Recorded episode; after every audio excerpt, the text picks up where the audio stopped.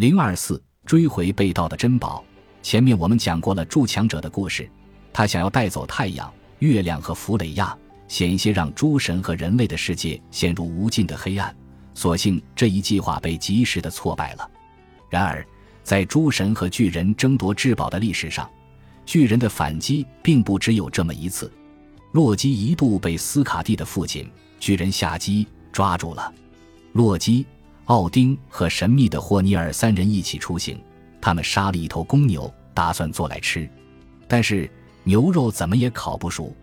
过了一会儿，又饥饿又困惑的诸神注意到他们的身后有一棵橡树，树上停着一只硕大的老鹰。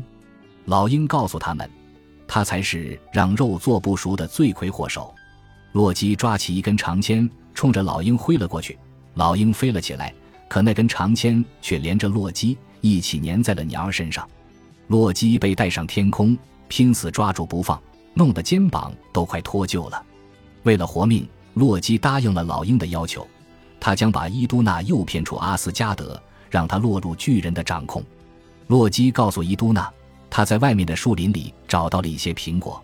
和伊都娜的苹果看起来极为相似，他劝伊都娜带上苹果，亲自前去比较。伊都娜上当受骗，和洛基一起离开了阿斯加德。夏姬俯冲而下，抓着他和苹果飞走了。洛基又一次让诸神陷入了困境，不得不负起解决问题的责任。伊都娜不在，诸神就拿不到永葆青春的苹果，开始有了衰老的迹象。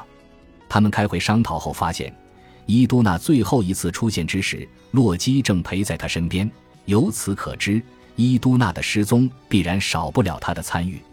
洛基穿上弗雷亚的隼羽披风，飞到夏基的宫殿之中。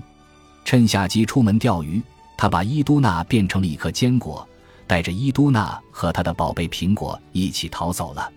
当夏基发现之后，他就变成老鹰朝洛基追去。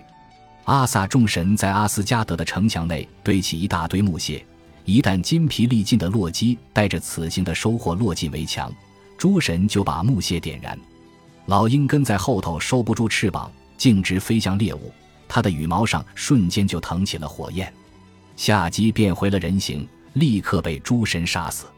夏姬之死导致斯卡蒂来到阿斯加德向诸神索要赔偿，其结果在第一章中已经说明。诸神又吃上了日常的苹果，很快就恢复到了巅峰状态。《淘气包亨利》的作者弗朗西斯卡西蒙写过一本小说《沉睡的军队》，故事的主人公是个小女孩，名叫弗雷亚。她来到大英博物馆，吹响了摆在刘易斯棋子旁边的维京时代的号角，由此进入了诸神的世界。弗雷亚需要协助索尔的两个人类助手。还有满身汗臭的狂战士斯诺特，从巨人手中救出伊都娜和他的永葆青春的苹果。弗雷亚不仅要让诸神免于衰老，还要防止自己和同伴变成棋子。和其他失败的冒险者一道在博物馆展出，也就是标题中的“沉睡的军队”。